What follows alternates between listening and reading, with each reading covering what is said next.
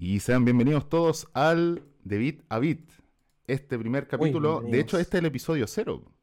Porque los arreglos empiezan desde el cero, excepto para el profesor.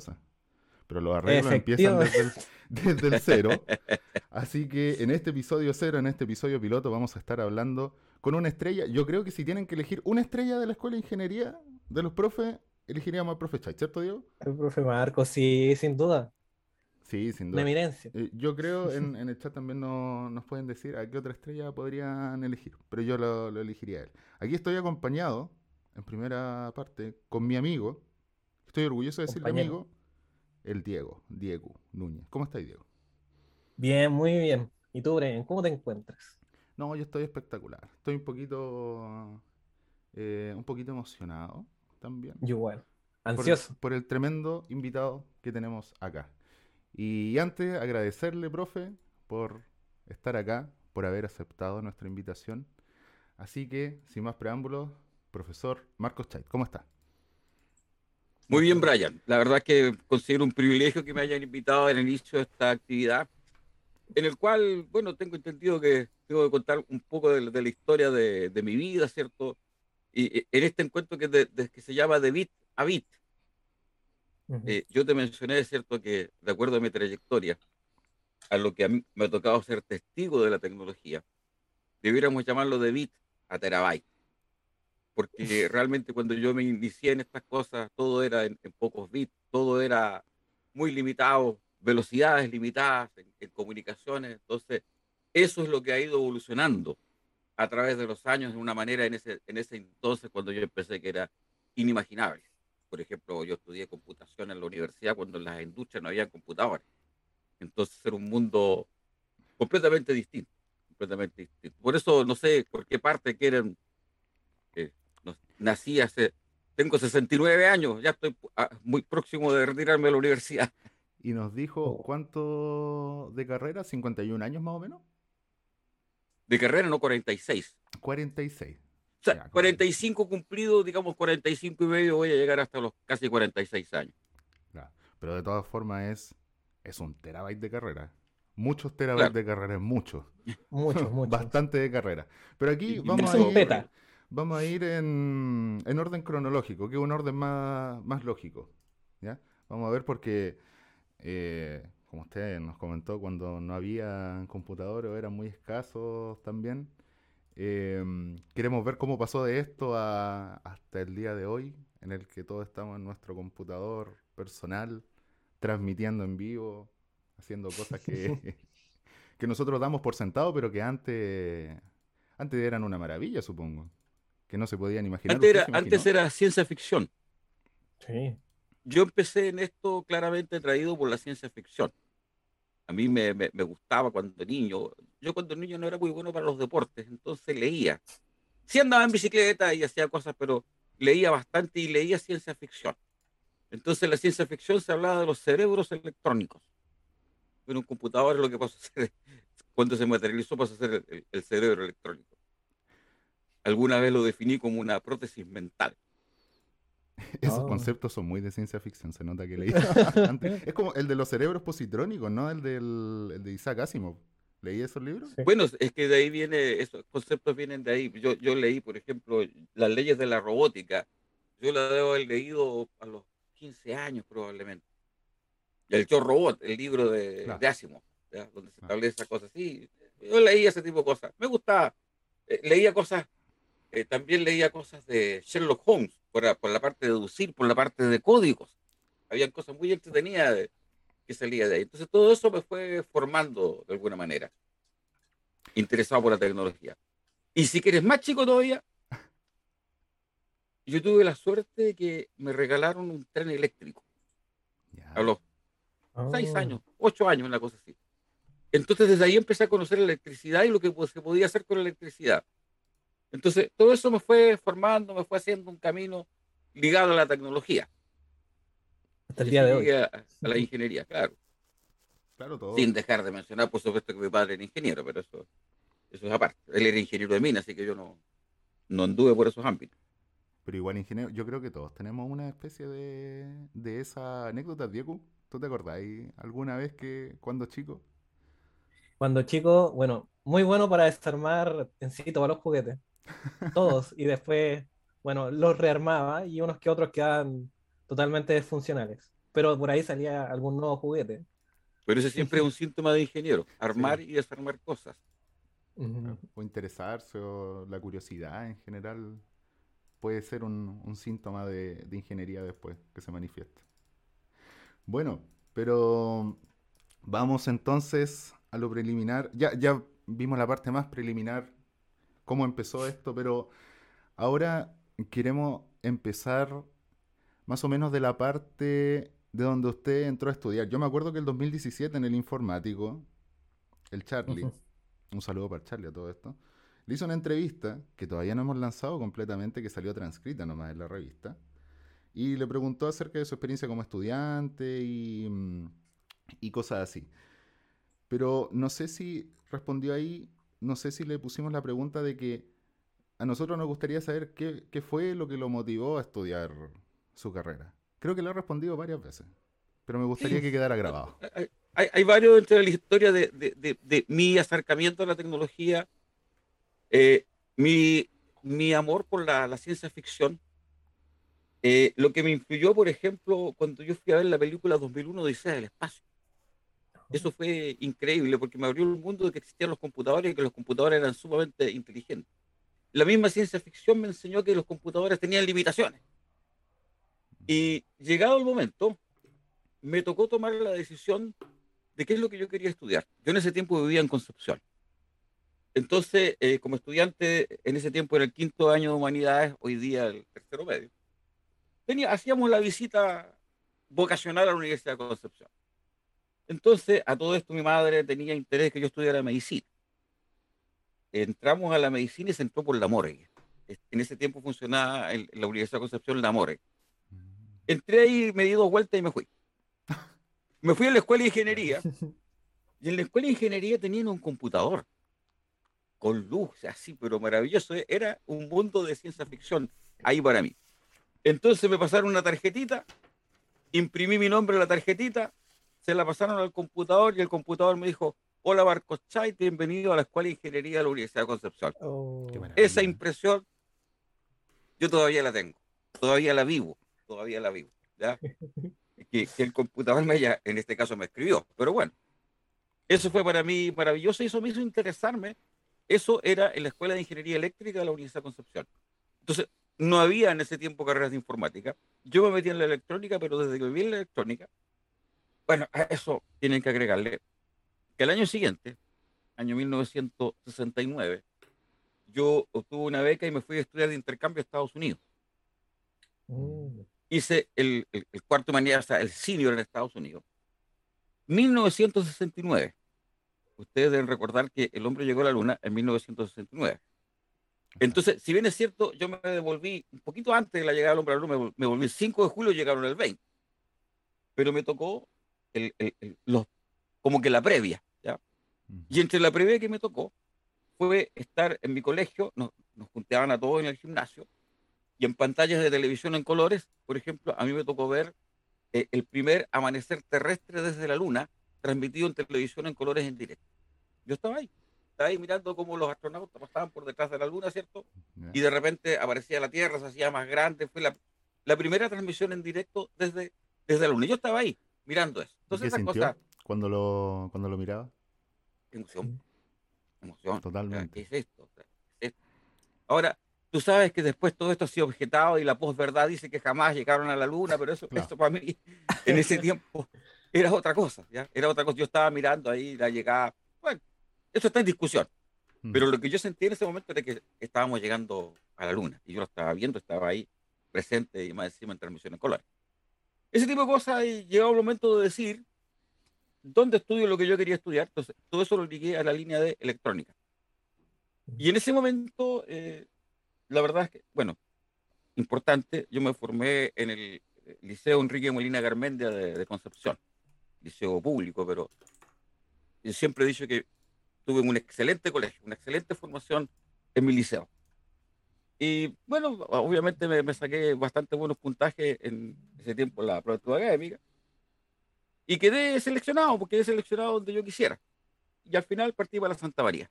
esa fue mi decisión, una decisión un poco de rebeldía, porque a donde fuera, ya sea en Concepción, yo vivía tres cuadras de la Universidad de Concepción, pero mi rebeldía me dijo, no me voy.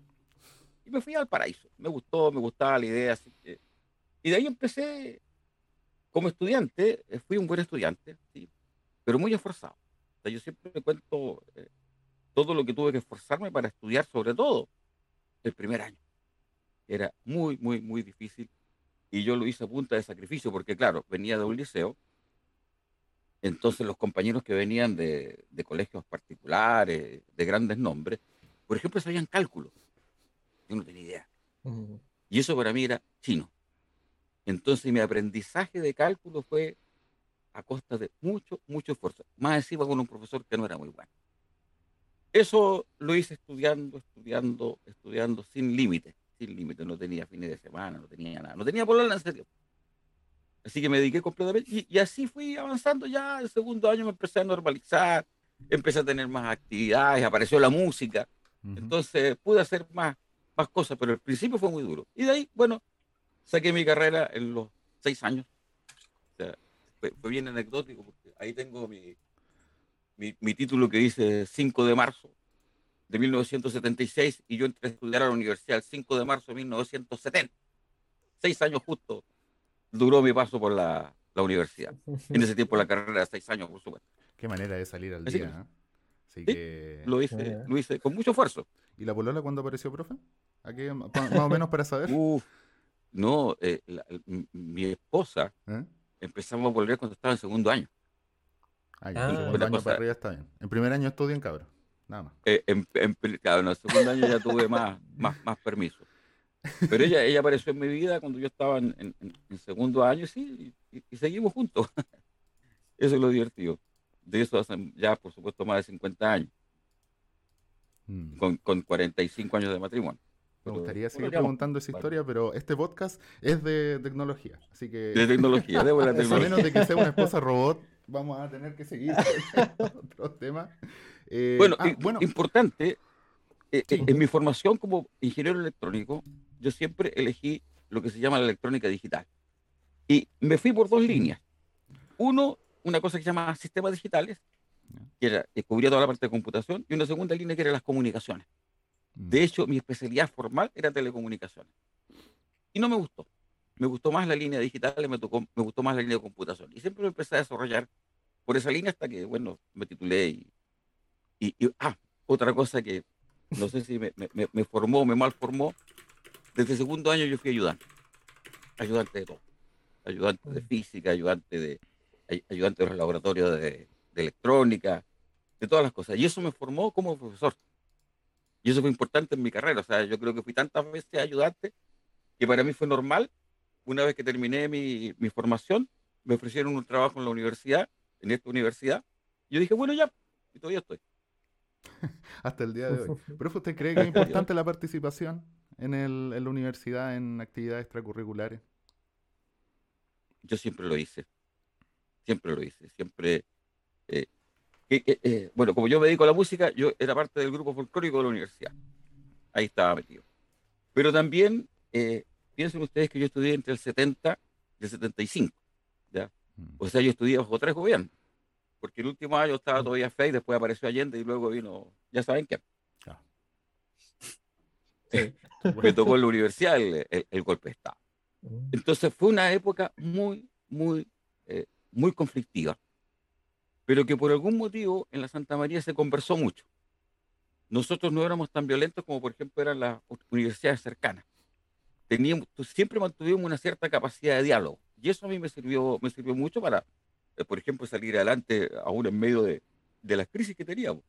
Pasábamos en huelga, se discutía mucho, pero, pero siempre con, con cierta altura de mira, siempre conversando.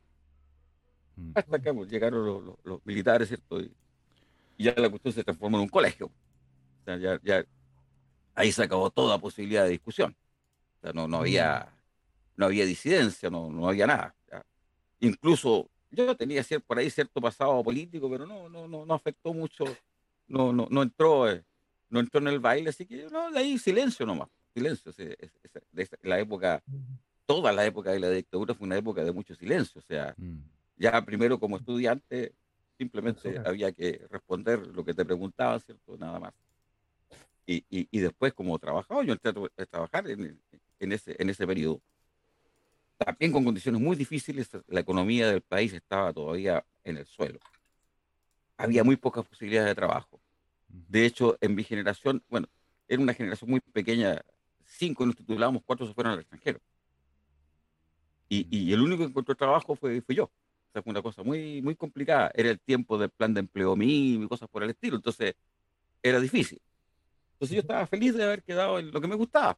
Me quedé en la universidad. Mm. Ese fue mi inicio profesional. Y de ahí siempre, siempre, siempre dedicado, eh, por ejemplo, yo hice los primeros cursos en la Universidad de Arquitectura de Computadores. Como yo me formé en eso, y en ese tiempo no había computadores, empecé a trabajar en eso. Ahora, la verdad es que las platas eran, e, eran, eran, eran escasas igual. Ya eh, con un hijo en camino, ¿cierto? Eh, era difícil mantenerme y decidí irme. Y en ese momento llegó ese, ofrecimiento de la empresa Barrows para hacerme cargo, ser el ingeniero de soporte del, del computador de la universidad. Y ahí empezó una historia más ligada a la computación, ¿cierto? Haciéndome, mm. junto con mi trabajo en la universidad, yo mantuve mi trabajo con la empresa Barrows. Y esa, ¿te acuerdas de una de las fotos? La primera foto, esa. Sí. Donde aparezco. ¿Vamos a mostrarla? ¿La mostramos? Sí, eso mismo. Vamos. Vamos, la primera foto. Ahora sí, al, volvimos. al, Barrows 1700. al Barrows 1700. Estamos en la misma foto. Ahora sí. Claro, eh, esa foto en, en, Brasil, ¿cierto? En, el curso de capacitación para aprender esa máquina. Entonces, e, era hardware y sistema operativo. Esa era mi, mi pega con respecto al, instalarlo, arreglarlo. esas cosas prácticamente no fallaban, pero cuando fallaba había que diagnosticarlo. Entonces yo hice una cosa bien divertida, eh, que, de alguna forma me, me, destacó.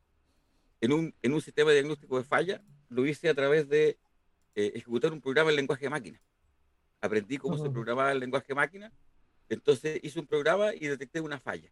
Uh, sabía ese famoso con esa, con esa historia. Y eso, de alguna forma, me marcó también. Porque junto con ese curso del, del, del procesador de 1700, hice el curso de los discos duros, que eran unos discos solemnes, grandes. Y me fue tan bien en ese curso que al año siguiente, o dos años después, me nombraron el instructor para Latinoamérica de los discos duros. Entonces, escucha, si yo quería irme de la universidad, ¿a dónde me iba a ir? A una empresa donde me iba a ser de nuevo profesor. Entonces, ese tipo de cosas me fue diciendo, vaya, dedícate a esto, pues, es, lo tuyo, no hay vuelta. O sea, me fui a la empresa, a la empresa computación, ¿cierto? Y a la empresa computación me dijeron, tú vas a ser instructor para Latinoamérica. Allá, fantástico. Lo hice eso un par de veces, pero eso me convenció que, mi, que el camino que yo había elegido en la universidad era lo mío. Y así he seguido, llevo todos estos años, tantos años, con una misión, una misión parecida es la misión de, formar, la misión de entregar, de entregar conocimiento. Eso no ha cambiado, no cambió. De hecho, yo pasé, yo llegué a la universidad a un departamento que se llamaba Departamento de Electrónica. Luego pasé al Departamento de Ingeniería y Sistema de Computación, que es el departamento que dio origen a, todas las carreras de informática de, la universidad. Y en un momento determinado, eh, yo dije, pucha, en mi vida tengo un cambio de visión dije, no me veo viejo jubilado en Antofagasta. Antofagasta es muy hostil para los jubilados, es muy caro, es, muy difícil. Entonces dije, voy a cambiar. Y vinimos para acá. Tomamos la decisión con mi mujer y postulamos a un cargo aquí en la Escuela de Ingeniería. Y de ahí que estoy acá, pues llevo los últimos, ya llevo nueve años acá. Bastante tiempo. Entonces, eh, profe, aunque usted quisiera escapar de la, de la docencia, lo pillaría igual. Me pasó, me pasó. Me pasó. Eso me convenció que, estaba, que estaba en lo mío. Podría decirse entonces que al final la vocación lo termina encontrando a uno. Sí, o sea, claramente, bueno, una, cosa de la cual yo debo estar feliz es haber siempre seguido mi vocación. Siempre he trabajado en lo que he querido hacer y en lo que me ha gustado.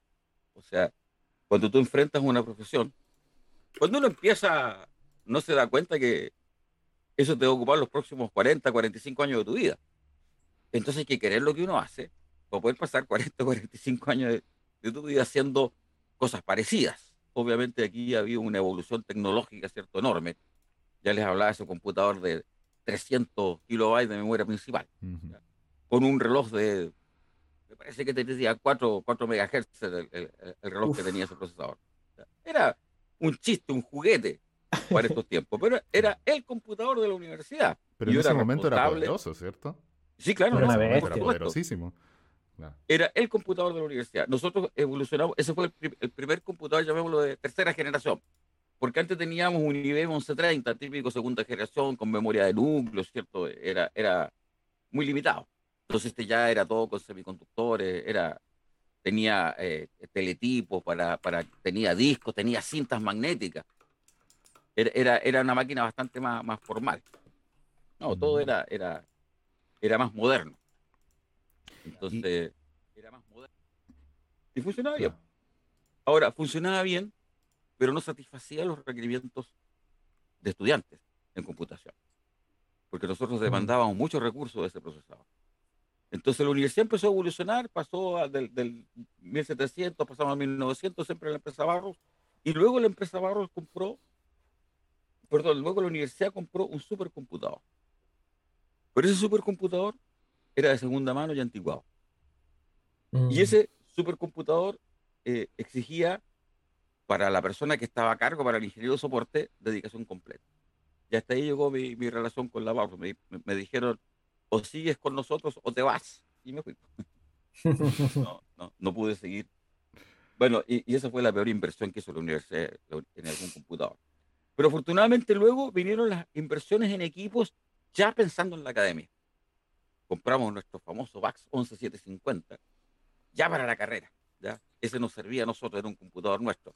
Eh, antiguamente había que esperar horas para tener acceso a un terminal y poder hacer una tarea. Era, era, era difícil, era, era terrible. Bueno, eso yo mismo lo, lo viví, ¿cierto? En mi época que yo tenía que entregarle tarjetas al computador cuando estaba en la universidad. Pero ahí siempre cuento, aunque ya no sirve de mucho mi historia, no, no, no, es interesante. De hecho, acá en la pauta, le, acá en la pauta por personas. Por favor, que hable de las tarjetas perforadas, importantísimo. Importante. Es mayúscula. Bueno, ¿qué es una tarjeta perforada? Es nada más que una línea de código. Una línea, tiene 80 columnas. Lo mismo que tú haces en una línea de código, se hacía en ese tiempo en una tarjeta perforada. Entonces, pues, se digitaba, ¿cierto? Y eso se le pasaba al computador línea por línea de código. Una tarjeta era una línea de código. Entonces, tú tenías ahí 100 líneas de código, 100 tarjetas. Entonces, er, era, era así. Eh, lo detalle, el detalle importante que quien recibía esa, esa, tarjeta era eh, una, una, mujer que todavía existe, alguien la podrá, en la universidad me refiero, era la, la Gloria Munchmeyer, que es una actriz bastante conocida en estos tiempos, pero en ese tiempo era la secretaria de Centro Computación y nosotros llegábamos religiosamente con nuestras tarjetitas, ¿cierto? No importa que después se demorara como dos días en tener una respuesta al respecto. Pero ese es el esquema. O sea, las tarjetas perforadas simplemente representan una línea de código. Y durante mucho tiempo, esa fue la interfaz. De hecho, mm. habían secretarias que se dedicaban a perforar las tarjetas. Era la, función de la perfoverificadora. Porque era la, interfaz con el computador. No existía el procesamiento remoto que se empezó a llamar teleproceso, en la cual los terminales se conectaban vía modem. ¿ya? Esa fue la, etapa ya de la tercera generación de computadores que empezaron a trabajar con, con ese esquema. Y ahí nosotros levantamos nuestros, computadores con, eh, que eran capaces de conectarse con múltiples terminales, y así empezó a trabajar la gente de forma más, más interactiva. Eso fue el origen de la computación interactiva. Antes de eso, la computación no interactiva se llamaba procesamiento batch. ¿Por qué batch? Por el lote, el lote de tarjeta. Tú metías tu lote de tarjeta ya, hágase la pega, eh, le metéis el otro tarjeta, antes le metéis el compilador y, el, la tarjeta de control. Ese era el esquema de funcionamiento en ese tiempo. se llama procesamiento batch, que es para referirse al procesamiento no interactivo. Hoy en día existe el procesamiento batch cuando uno no quiere interactuar, quiere que se hagan las cosas y se hacen nomás. Pero lo normal es que hoy día todo sea interactivo. Yo prácticamente escribo una línea y veo como hoy. Antes había que escribir el programa completo y ojalá no me equivocara porque tenía como varios días antes de tener una respuesta. O sea, había que ser bien valiente para, hacer programa en ese tiempo. Eso, eso mismo. De hecho, era, era muy difícil debuguear en esos tiempos. Claro que era difícil. O sea, a ver, el debugging, si tú lo haces por lectura, si tú lo haces revisando bien tu código, tienes que un punticoma, cosas por el estilo, es, lo mismo de siempre, ¿ya? Pero la máquina te entregaba unos listados de compilación, pero eso, lo recibías días después. Entonces era separación de días por cada interacción de depuración de tus programas. Entonces era muy, muy, muy complicado. Era, era, no, no, al no ser interactivo había que ser valiente, en realidad había que ser valiente. y programar con mucho cuidado. Exactamente, yo me imagino que pensabas muchísimo antes de mandar los pensamientos al código. Por supuesto. Ahora, yo ya me mal acostumbré, por supuesto. No, se crean que yo no cometo errores. ahora, como la interacción es inmediata, ah, le embarro y veo y, voy arreglando casi línea a línea, no sé. sí, eh, bueno, como en el Una curso de programación. Claro, como en el curso de programación y todos los demás. Em, creo que ahora también tenemos más fotos. Vamos de nuevo a las fotos. Uf. Vamos de nuevo a las fotos. La siguiente foto, no recuerdo cuál era la siguiente foto. Ah, esta. la foto, la foto 2 en la exposición, vamos a mostrarla ahí. Esa foto 2? es la foto de cuando fue a la luna, profe. ¿Por qué nunca nos ah, contó cuando fue a la luna? año... Sí, claro, o sea, eso, eso, pero hay una razón más inmediata. ¿ah? Hay una razón más inmediata para esa foto. Y la tengo muy cerca. A ver. Ahí está. Se, oh. está confundiendo con el fondo, a ver. Voy, a tratar de ponerla. No, básicamente es la foto de mi nieta. Ya. En el mismo lugar. Ah. Oh. ya. Entonces, eh, la idea inmediata es que, el abuelo va a buscar a la nieta que está en la luna. ¿ah? Nada más. Esa es la idea. Pero, la, razón de fondo es lo que yo viví, ¿cierto? Con, toda esa historia de la, del, viaje espacial, que lo tuve muy cercano y estuve allá. Estuve ese año en Estados Unidos cuando Estados Unidos era una... una habían tantas cosas. estaban llegando a la luna, pero también estaban en la guerra de Vietnam. Y, y, los jóvenes de mi edad vivían con la psicosis de que los iba a llamar al reclutamiento e iban a tener que ir a Vietnam. En la familia donde yo estuve, el hermano mayor estaba en la guerra, pero afortunadamente él estaba en, en, en Okinawa, que era la base de abastecimiento de los bombarderos que dejaban, dejaban caer todas las bombas en Vietnam, entonces no estaba en peligro. Pero mucha gente, eh, yo oía historias pero terribles de, veteranos de Vietnam, o sea, los tipos volvían locos. Vi, vi mm. locos que venían de vuelta de, la guerra de Vietnam. Entonces eso marcó mucho a esa, a esa generación. Y yo de alguna forma estuve, eh, estuve con ellos, o sea, fui testigo de, de lo que ocurrió, fui testigo del, del, tremendo avance tecnológico que significó llegar a la Luna, que después, como ustedes saben, lo han desmetido por ahí, pero esa es la verdad que yo, yo viví eh, lo que había en ese tiempo, entonces en ese tiempo eso estaba existiendo. Sí, esa era la segunda foto, la de... esa la... bueno, a ver, continuemos con otra foto porque quiero seguir viendo fotos. Aquí hay una que eh, es un poco mm, eh, la foto 3. Quiero hacer una pregunta bien puntual, a ver. La foto 3. Esta foto. Esta foto hay viejos conocidos también. Sí, En, la, en, la, foto 3. Profe, quiero preguntarle si en ese, ese vaso era Coca-Cola o... No creo que era Coca-Cola. No creo que era solamente Coca-Cola. No puede haber sido Coca-Cola. Pero ahí, fíjense ustedes que entre la primera foto, que fue año 77, y esa foto que fue año 85, la diferencia es un viejo guatón. Yo estaba flaco, flaco, y ya en esa foto estaba guatón. Había, había, había dejado de fumar, había, había engordado, ya, ya era casi otra persona. Pero esa foto es muy triste porque hay varios amigos que no están. No está, mm. ahí está, eh, eh, al lado mío está el Raúl Apaz, la Gloria Yacama, que falleció hace poco tiempo, eh, el Aristide, fundadores del, del departamento en, en, en, Antofagasta. No, hay varios de ellos que ya, que ya no están, por eso esa foto me da pena. Está el rector, pues, el, el ex rector, el Jorge Tavilo está ahí de barba. Ahí está de barba. Ah, ¿verdad? Por eso se me hacía conocido oh. también, ya. ¿Verdad? Está el Raúl, está el Raúl Carrasco, la Loreto del G. Vistiendo su afro, Raúl Carrasco. Está jovencita Loreto. Claro. Eh, no, no llamó la atención. Pero esto es ya para significar... Eh, estas son personas que conoció la universidad, porque conoció gracias a la universidad. Esa es, la, significancia que le queríamos dar a, a esta foto. Y ahora no tenemos una foto, sino que tenemos un video. Espero que se pueda escuchar el video. Sí, se, escucha bien. Un poquito fuerte. Sí, un poquito fuerte, lo verdad. Ya. Eh, espero que se escuche lo de nosotros. Bueno, yo, yo no escucho, pero se... Sí, claro. es música. Digamos que sé que es eh, miércoles, B, en, concierto. ¿ah? ¿Miércoles B en vivo? Eh, ¿En dónde? Eso fue en un eh, centro de eventos estaba ahí en cerca de Peñuelas. ¿Cómo se llama? Ah, ya, uno que queda por, la, por esa iglesia, ¿no? Claro, al frente de la iglesia. Sí, al frente de la iglesia, ya. Creo que ¿Un centro empresarial, creo que es? No, no, no, es un centro de. Sí, un patio grande y una. Bueno, pero ahí lo vemos con varios también eh, estandartes de la escuela. Con varios íconos de la escuela de ingeniería. Carlos Manzano en el bajo, Raúl Carrasco en el charango en ese momento. Eh, en esa oportunidad Osvaldo Paineval en guitarra eléctrica y detrás está Eric Ross también en guitarra eléctrica. Eh, José Castillo. Dije Carlos Manzano en el bajo, ¿no? Sí, sí. Sí, sí está Carlos Manzano en el bajo. Y yo estaba con guitarra en ese momento, tenía el acordeón al lado. Por ese, tema no, no, tenía guitarra, pero ¿qué es lo importante de eso? Eh, cuando hablan de, trabajar en equipo, de hacer cosas en conjunto, bueno, dedíquese a la música. Eso es trabajar en equipo. Y es divertirse al mismo tiempo.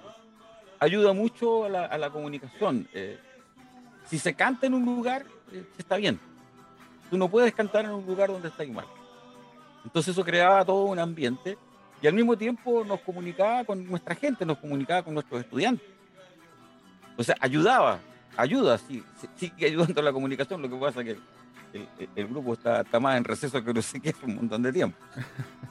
Y por Zoom. Claro. No, claro. Y por Zoom no, no Pero igual hay hartos fans de, de miércoles B en la escuela de ingeniería. ¿eh? Hay bastantes fans de, miércoles B. Yo me cuento como uno de ellos. Para, nosotros es, ha sido siempre una entretención.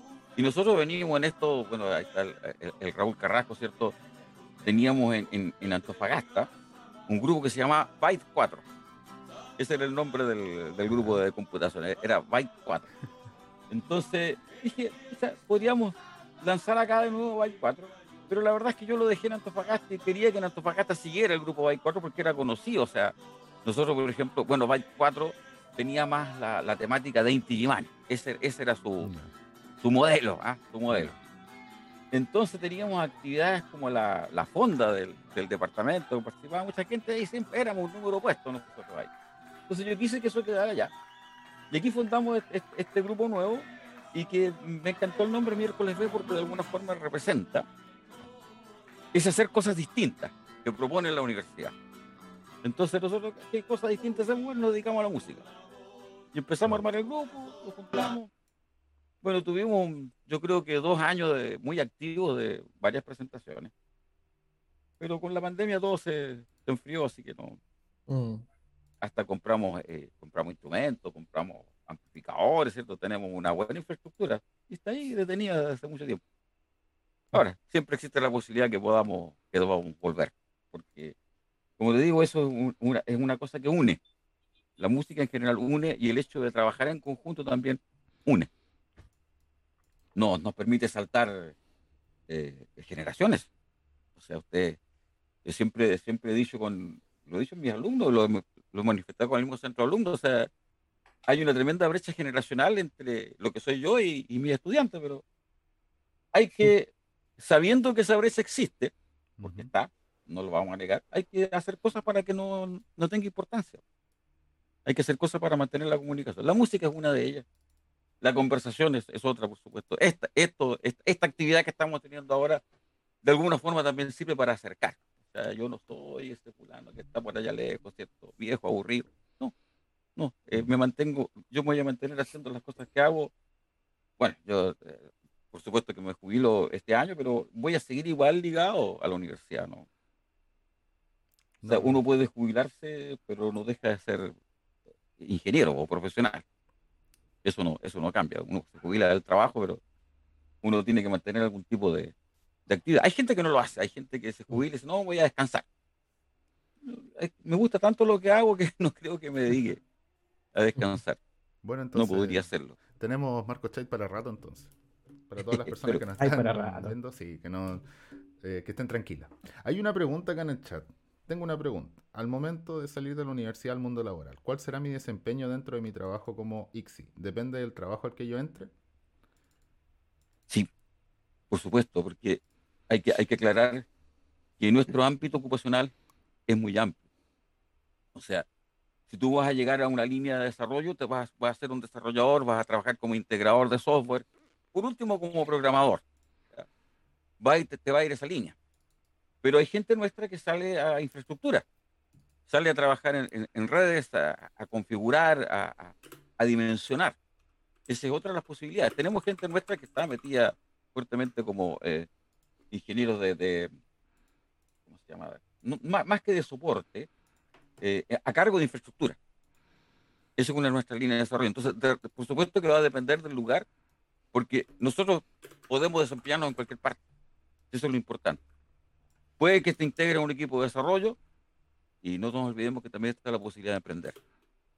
Hoy en día, con, con, muchas facilidades que hay para hacer cosas, eh, por ejemplo, Internet de las Cosas, uno, uno puede fácilmente, con no demasiada infraestructura, empezar a ofrecer soluciones, integrando componentes que son de relativamente fácil, fácil acceso. Entonces, cosa de ofrecer una buena solución y uno puede, tiene, tiene cabida incluso como, como emprendedor. Son hartas las posibilidades. Este, este, esta es una carrera que no, no tiene límite. En realidad, yo estoy convencido, ¿cierto?, que el informático que no tiene pega es porque no sabía hacer las cosas.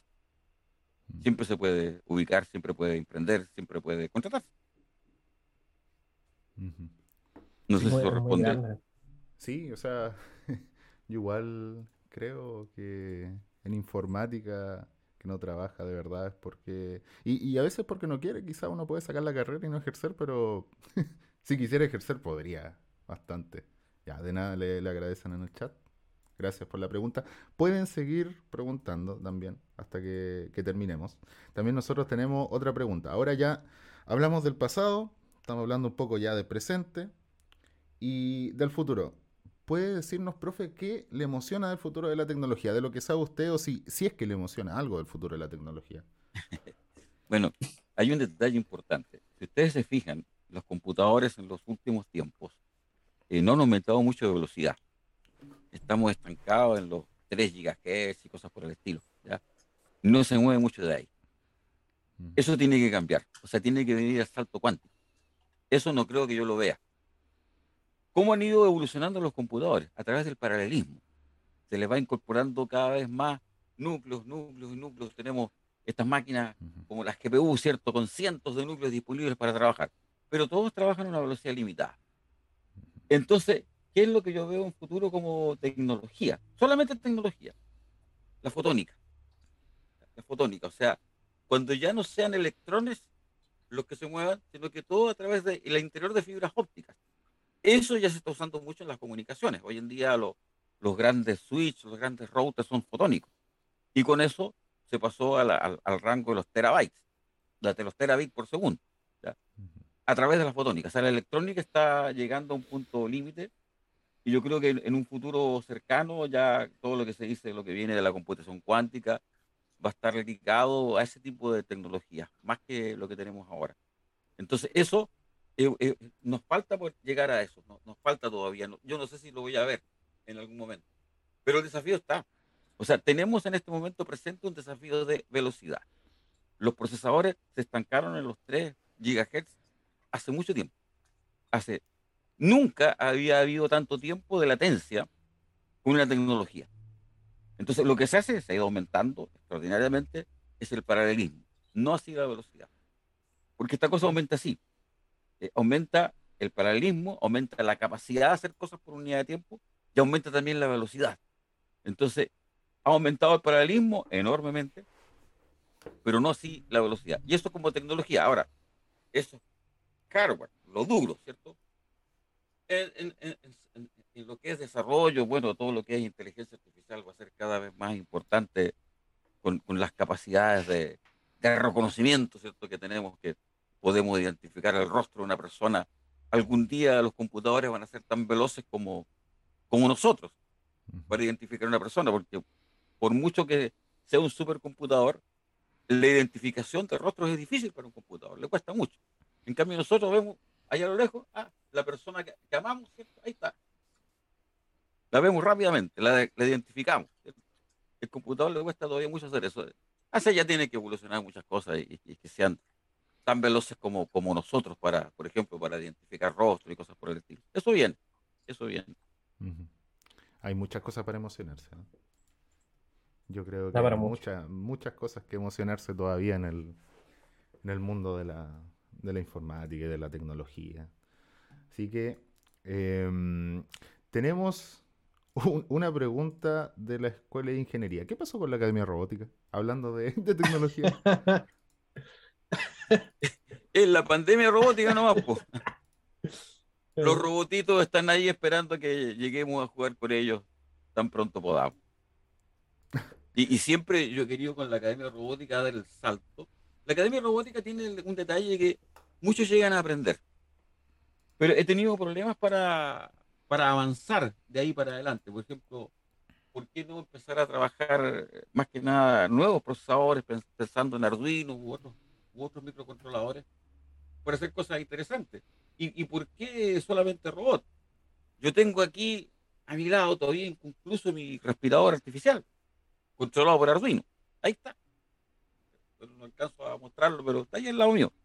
Son muchas las cosas que se pueden hacer. A mí me encanta trabajar con eh, incorporando tecnología a la parte de, computación. Entonces, hay muchas cosas por hacer. Ese campo es ilimitado. Como les digo, tengo ahí mi respirador, que estuvo mucho tiempo en pana porque no tenía un sensor de presión. Mm. Cuando me llegó el sensor de presión no tuve tiempo para continuar. Pero es un proyecto que está todavía ahí vigente. vigente. Perfecto. Hay muchas cosas para hacer. Ahí está, la, ahí está la respuesta. Aquí en el chat están hablando, dice Demonex Clown 1, dice, grande papi Chait, primero todo el cariño y agradecimiento por todo lo que nos has defendido y apoyado en la carrera. Y una duda, ¿qué visión tiene al respecto de los ingenieros que nos formamos en la escuela? En el sentido de saber a qué visión piensa que es para lo que mejor salimos preparados, gestión, desarrollo, programación, o nos ve a un nivel multifuncional? Multifuncional, claramente. porque nosotros nos preparamos multifuncional nosotros eh, no hemos declarado para la, para la ingeniería civil, no hemos declarado una, una misión específica. No los hemos preparado para hacer, por ejemplo, eh, para trabajar con hardware. No específicamente, pero lo pueden hacer. Mm. No lo hemos preparado para gestión de, gestión de la información, pero sí que lo pueden hacer. Ni tampoco lo hemos preparado específicamente para desarrollo de, de software, pero sí lo pueden hacer. Ese sí, y ustedes lo ven en el perfil. En el perfil de la carrera se declaran como líneas de desarrollo. Y ustedes están, por lo tanto, el, ámbito es claramente multifuncional. Ustedes están preparados para desempeñarse en cualquiera de las líneas que nosotros hemos definido. Así fue nuestro, nuestro propósito desde el principio. Ok, gracias por la pregunta. ¿eh? Gracias por la pregunta. Eh, ahora vamos a, ya como para terminar, porque más o menos lo vamos a redondear en una hora, si es que quieren seguir haciendo preguntas, claro, ahí está abierto. Eh, eh, el lunes creo, nosotros en el informático, medio, medio asociado, vayan a seguirlo en, Instagram, e informático, em, pusimos algunas preguntas que le, que le hacer. Estas son preguntas cortas, una respuesta corta nos gustaría y mm, le pusimos preguntas alocadas del Instagram. La primera no es, no es tan alocada. Primero, ¿con qué lenguaje aprendió a, programar? Probablemente sea hasta tan antiguo que podría decir ensamblador. ¿Cómo? No. ¿Qué, declara? Fortran, claramente. Pero yo aprendí Fortran. Aprendí Fortran porque mi profesor era alemán y decía Fortran. ya, Fortran. Eh, más o menos a qué, a qué nivel llegó en Fortran. Ah, básico, medio, avanzado. Bueno, Fortran, es un lenguaje que todavía existe. O sea, por algún mundo, por algún motivo el mundo científico sigue amando Fortran. No, es un lenguaje muy estricto, muy, muy, muy, muy rígido, que, que, tienes que escribir en la línea 7, porque si no escribes en la línea 7 la cuestión no funciona. Entonces era, era, era muy rígido, pero servía para ordenarse. No, eh, yo, bueno, en Fortran hice todo mi desarrollo, eh, ya ves de cálculo numérico, todas las cosas, lo hice, en Fortran. En la universidad solamente trabajé con Fortran, a propósito. Eh, con mm. Fortran y, perdón, con Fortran y lenguaje de máquina. ¿ya? Mm. Pero sí, todo lo que era software lo hice con Fortran. Yo aprendí después otros, otros lenguajes, mucho después. Mucho después, pero en la, mm. universidad Fortran. Fortran. Eh, siguiente pregunta. Esta, vamos ya más alocada. ¿Cuál es el circuito más sensual que ha visto ha diseñado? Y o ha diseñado. Circuito, ah. algo hermoso, algo que, se le ocurra. Me gusta mucho mi, mi, mano robótica. Yo hice una mano robótica que, que, más encima eh, se mueve con todos los, los, motores en paralelo, ¿cierto? Incluso le pongo un lápiz y es capaz de escribir. No me ha gustado mucho lo que hice con mi mano robótica. Eso es reciente. No sé, en el pasado, bueno, en el pasado, tal vez ligado a eso, yo hice un manipulador robótico como una memoria de unos estudiantes hace más de 25 años. Hicimos un manipulador. Otro proyecto muy bonito que hicimos años atrás era, era uno que seguía el sol, un seguidor solar para orientación de paneles solares. No, se han hecho cosas divertidas. Ah, pero extraordinario fue cuando diseñamos un eh, procesador paralelo de aritmética. Oh. E, era un coprocesador que, hacía aritmética a punto flotante, pero en eh, procesadores básicos, en, microcontrol, en microprocesadores elementales. Y con ese hicimos una máquina que era capaz de resolver problemas en punto flotante. Yo creo que eso ha sido lo más difícil que alguna vez me ha tocado dirigir, porque no lo hice yo, lo, hicimos con un grupo de estudiantes y funcionó. Y esa máquina que no tenía ideas, apenas eh, o sea, sumaba y restaba, era capaz de hacer la operación en punto flotante, por hardware. Era una instrucción y me entregaba resultados en punto flotante. Eso yo creo que es lo más exquisito y elaborado alguna vez. Ahora ustedes comprenderán que eso hoy día no significa nada. Pues. Claro. ¿Qué es eso? Pero a nivel de implementación, recuerdo sí, las clases que cuentan que es complicado haberlo hecho en esos tiempos, eh, fue, yo creo que fue la máxima complejidad que me tocó dirigir, por lo menos. Mm. Están, pidiendo en el chat que muestre la mano robótica. ¿Será muy difícil? Sí, será muy difícil. ¿No, ¿No se le desarmará moviéndola? La, tengo, la tengo media. No, la tengo media.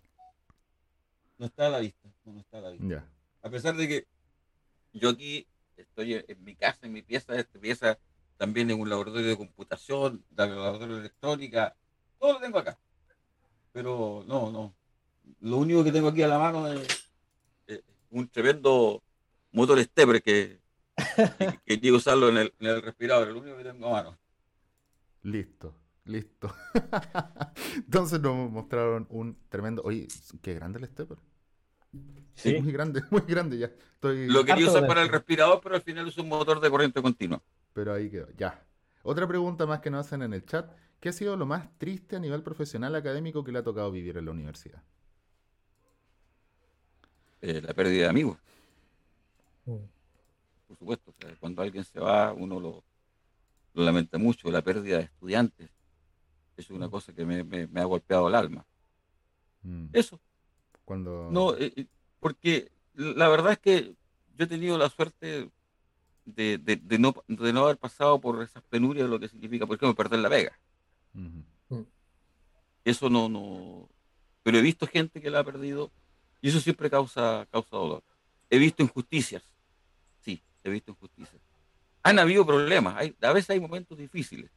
Entonces, cuando hay momentos difíciles, hay que saber enfrentarlos. Eso sí, jamás me he quedado callado, jamás he visto algo que no me gusta, me, me he dejado sin señalar. Me he visto postergado en alguna oportunidad, pero siempre eh, eh, eh, he mantenido una actitud positiva.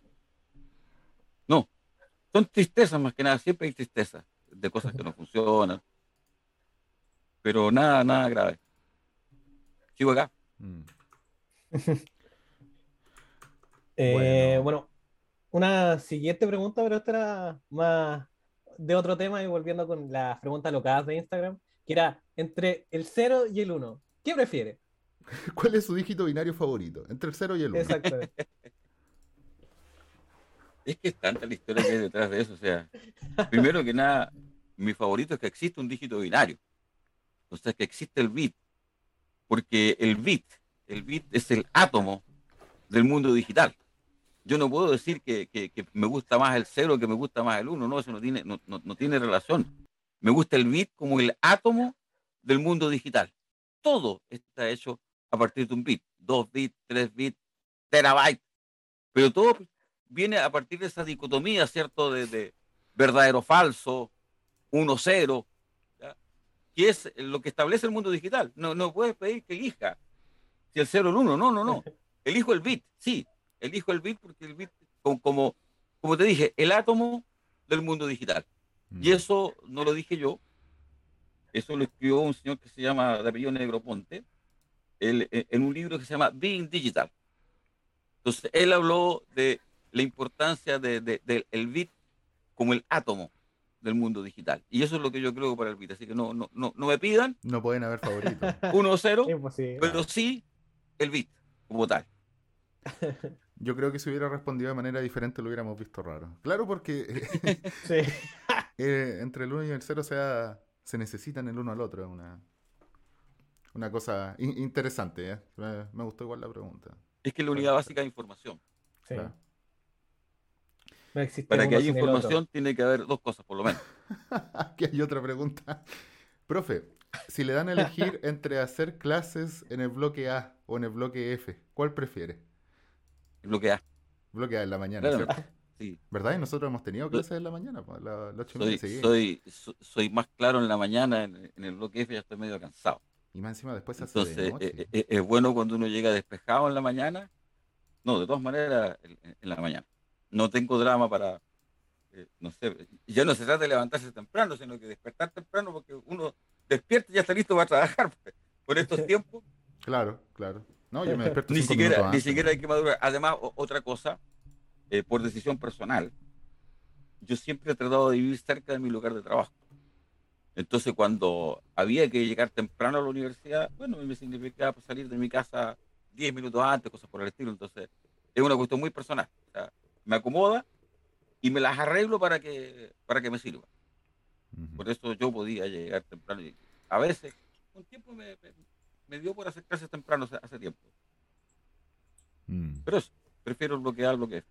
Otra pregunta que ya era, era relacionado a lo de la computación cuántica. Em, ¿qué, opina, ¿Qué opina de este cambio que va a plantear a la informática actual los computadores cuánticos? Eh, bueno, es el salto. ¿Qué es lo que opino? Bueno, esto ha venido pasando, solamente que hace tiempo que no se produce un salto enorme. Eh, pasamos de la primera generación a la segunda generación, de la segunda generación que fueron los primeros computadores, llegó a la tercera generación que es el, 1700. Ahora estamos trabajando en la quinta generación, que son los computadores muy basados en microprocesadores, computación paralela, trabajando en red. ¿Y qué es la computación cuántica? Eh, la verdad es que la computación cuántica viene a romper cosas. Por ejemplo, la primera cosa que rompe, la complejidad de los algoritmos. O sea, si yo tengo un algoritmo, eh, no sé, pues de orden n, y lo hago con n procesadores, me queda de tiempo constante. Esa es la idea, ese es el sueño máximo. ¿ya? Pues bien, eso es pensando en computación tradicional. La computación cuántica podría superar todas las consideraciones de paralelismo ¿Por qué razón? Porque la computación cuántica asume que el problema ya está hecho y solamente tiene que direccionarlo, tiene que buscarlo y lo encuentra. Pero para eso hay que buscar entre millones, o sea, se requiere una capacidad impresionante. Entonces, bueno, es un cambio de un cambio de paradigma que en algún momento sospecho que va a llegar. Que va a hacer que los computadores van a ser infinitamente más rápidos de lo que son ahora y tal vez ahí ya pensemos que van a pensar. No sé, uno, siempre se, empieza a pasar los rollos de ciencia ficción, ¿cierto? y vienen hace tiempo. O sea, desde que empezó esta cosa decía que era un cerebro electrónico que pensaba por lo tanto. Y no, no es tan así. Todavía no lo es, a pesar de la mucha inteligencia que, aparece.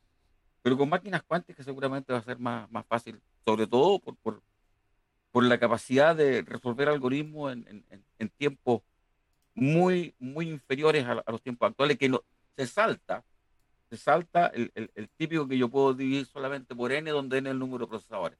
No, no va a ser eso, va a ser otra cosa, es otro concepto, va a ser otra la medición. Claro, va a ser un cambio de paradigma.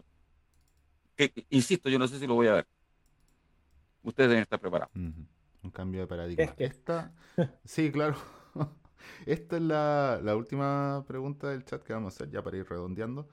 ¿El profe ocupa la técnica de procrastinación como motivación para terminar algunas cosas? Es decir, ¿alguna vez ha dejado algo adrede para el final para motivarse aún más a terminar un trabajo compromiso? Eh, eh, el, verbo procrastinar debería estar prohibido, ¿no?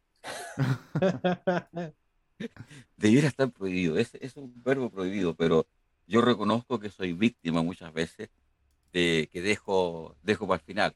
Eh, pasa algo. Eh, por algún motivo, muchas veces uno necesita un cierto grado de presión, cierto grado de estrés para funcionar mejor, para resolver problemas. Entonces, ese grado de estrés surge cuando ya no te queda tiempo. O sea, en eso creo que somos todos medios parecidos y es una mala costumbre. Pero yo no puedo negar que muchas veces el, verbo procrastinar se, me atraviesa, se me atraviesa por delante, ¿cierto? Y, insisto, deberíamos prohibirlo, porque uno siempre debería estar más adelante, pero ¿hay algo en esa presión? O tal vez hay algo en los chilenos, ¿cierto? Que estamos haciendo muchas cosas a última hora, sí. Creo que eso se da. Creo que muchos estudiantes podemos... podemos o sea, es que, por, por, eso que nuestro propósito debería ser prohibirlo. Prohibido procrastinar, debería ser una palabra... Hay que poner un cartel en la eh, escuela de ingeniería. Una palabra prohibida, así, de, de este lenguaje... Escucha, Hoy no se procrastina, mañana sí. claro, claro, una cosa así, hay, hay, que, hay que evitarlo. Porque uno se estresa, al final es un factor de estrés, pero al mismo mm. tiempo, con el estrés, todo resuelve el problema. Si no tiene el estrés, uno se dice, ah, vamos, tranquilo. No. Mala cosa. Bueno, profe, ahora, eh, bueno, esa fue la última pregunta y más que nada ahora algunas palabras y reflexiones finales que tenga usted sobre, sobre en general todo. ¿Qué tal le pareció la sesión? Bueno, eh, eh, eh, en primer lugar, mi agradecimiento por haberme considerado para esta actividad. Considero un privilegio que, que me, hayan, que me hayan elegido para, para, hacer esta inauguración de este ciclo que, bueno, como tal debe ser, debe continuar, ¿cierto? Porque sirve para, para conocer, sirve para conocer lo que pensamos, sirve para conocer lo que queremos. Y, y más que nada, sirve para comunicarnos, sirve para conocernos. Mm. Entonces yo les agradezco la posibilidad y bueno, ya saben que pueden contar conmigo para cualquier oportunidad similar que sea necesario. Mm. Mis agradecimientos a todos los organizadores. Creo que el profesor Manzano también está acá. Por ahí andaba. Sí, moviendo los cables. Ustedes también. Claro. Entonces, eh, no, mis agradecimientos más que nada. Y unas palabras en general de ya viendo toda su trayectoria para los alumnos, para la gente que lo está viendo? Bueno, eh, muchachos, sáquense la mugre estudiando. Eso es lo fundamental. O sea, esta, esta es una carrera que no es fácil. Y para sacarla se requiere una gran dedicación. Yo lo hice en mi tiempo, ¿cierto? Yo no era ningún genio brillante que, que pasara todo fácilmente. Siempre tuve que esforzarme y esforzarme pero no esforzarme en estudiar. Lo peor que puede hacer la gente es estudiar por estudiar. Hay que esforzarse en estudiar para aprender. Y yo debo ser capaz de medir mis aprendizajes. O sea, mis esfuerzos deben tener resultados. Y si en algún momento no aprendemos, nos damos cuenta que no estamos aprendiendo, debemos recurrir a nuestras ayudas. Hoy en día es fácil estamos todos comunicados. Si me quedo estancado en el ejercicio, siempre tengo un amigo que está ahí en Facebook o, en el WhatsApp, ¿cierto? A quien le puedo preguntar algunas cosas. Si estoy trabajando productivamente, usemos las redes sociales en forma productiva. Pensemos que estudiar es productivo, pero cuidado, aprender es lo que interesa, son los resultados. Muchas veces el estudiar es una actividad que no conduce nada más que perder tiempo. Y eso hay que saber, hay que saber manejarlo. Hay que autoevaluarse y decir, aprendí o no aprendí. Siempre algunos de repente lo van a sorprender, ¿cierto? Con alguna cosa que creía que sabía y no sabía. Pero en la medida, en la medida que haga ese esfuerzo en forma sistemática, de estudiar con el propósito de aprender, las cosas deberían ser mucho más simples, mucho más fáciles. Así lo hice yo por lo menos, con bastante esfuerzo logré sacar mi, carrera, bueno, y así he sido en mi profesión siempre, siempre estudiando. O sea, no, no hay caso, uno no puede Decía un profesor muy sabio que ya, ya falleció hace mucho tiempo, profesor de la Santa María, al momento de titularse, decía, ustedes dejan de ser estudiantes, pero no dejan de ser estudiosos. No se puede dejar de ser estudioso. ¿Qué significa no se puede dejar de aprender? Eh, y el concepto de alumno, que a muchos no les gusta, ¿cierto? A muchos no les gusta decir que somos alumnos. ¿Por qué yo los llamo alumnos? a diferencia de estudiante. Estudiante es una actividad, ¿cierto?, que uno la hace por, administrativamente, estoy, porque estoy matriculado, soy estudiante. Pero ¿quién es alumno? A mucha gente no le gusta porque alumno es estar falto de luz. Eso significa alumno, falto de luz. Pero eso es lo que se debe interpretar como buscador de la luz. ¿Y qué significa buscador de la luz? ¿Dónde está la luz? En el conocimiento. O sea, yo quiero que nuestros alumnos o nuestros estudiantes sean todos buscadores del conocimiento. Y eso es ser alumno. Así que seamos todos alumnos. Si ustedes quieren un mensaje, seamos todos alumnos. Busquemos el conocimiento. Eso, eso es lo que es lo importante, eso es lo que nos, permite aprender y, y, esa es la idea, o sea, esta es la sociedad del conocimiento. Mm. Entonces, definitivamente acá pusieron, pusieron como pregunta, pero creo que la respuesta va a ser sí. ¿Un maestro nunca deja de estudiar? sí. O sea, a ver, Nunca deja de estudiar. ¿Qué debo responderte? Un maestro nunca deja de estudiar. Sí. Verdadero. O sea, nunca deja de estudiar. Claro, verdadero. Verdadero, es verdadero. ahí está. Es verdadero. Evalúa verdadero. Entonces, em, bueno, creo que hasta acá llegamos, hasta acá terminamos. No hay ninguna. Ninguna. Reitero mis agradecimientos. Nada más pendiente. Bueno, muchas gracias a las personas que nos están viendo. Vamos a seguir haciendo este ciclo. Ya tenemos confirmado al, al senador Kenneth Puck. ¿Sí? Mm, vamos a estar el 25 de agosto también. Está en la descripción acá el, el Instagram de la Academia de, la Academia IT para que nos puedan seguir. Ahí vamos a ir publicando alguna, algunas cosas, algún material promocional para David David. Y, eh, profe, aquí en el chat también le están dando muchos mensajes de, de amor Tirando em, flores. Sí, ¿verdad? Tenemos que hacer esta cosa de la suscripción, para que se puedan suscribir y, y, nos apoyan este esta pequeña esta pequeña charada que se nos, que se nos ocurrió acá en la, academia. ¿Ya? Así que, em, bueno, profe, muchas gracias, muchas gracias por habernos acompañado. Espero que las personas que nos estén escuchando la hayan pasado súper bien. Y vamos a estar hablando después, Diego. No era que, eh, que las próximas también nos ven. va a seguir interesante. Muchos invitados. Vamos a tratar de hacerlo lo más interesante posible. Lo peor de la vida es ser fome. ¿Ya? Sí.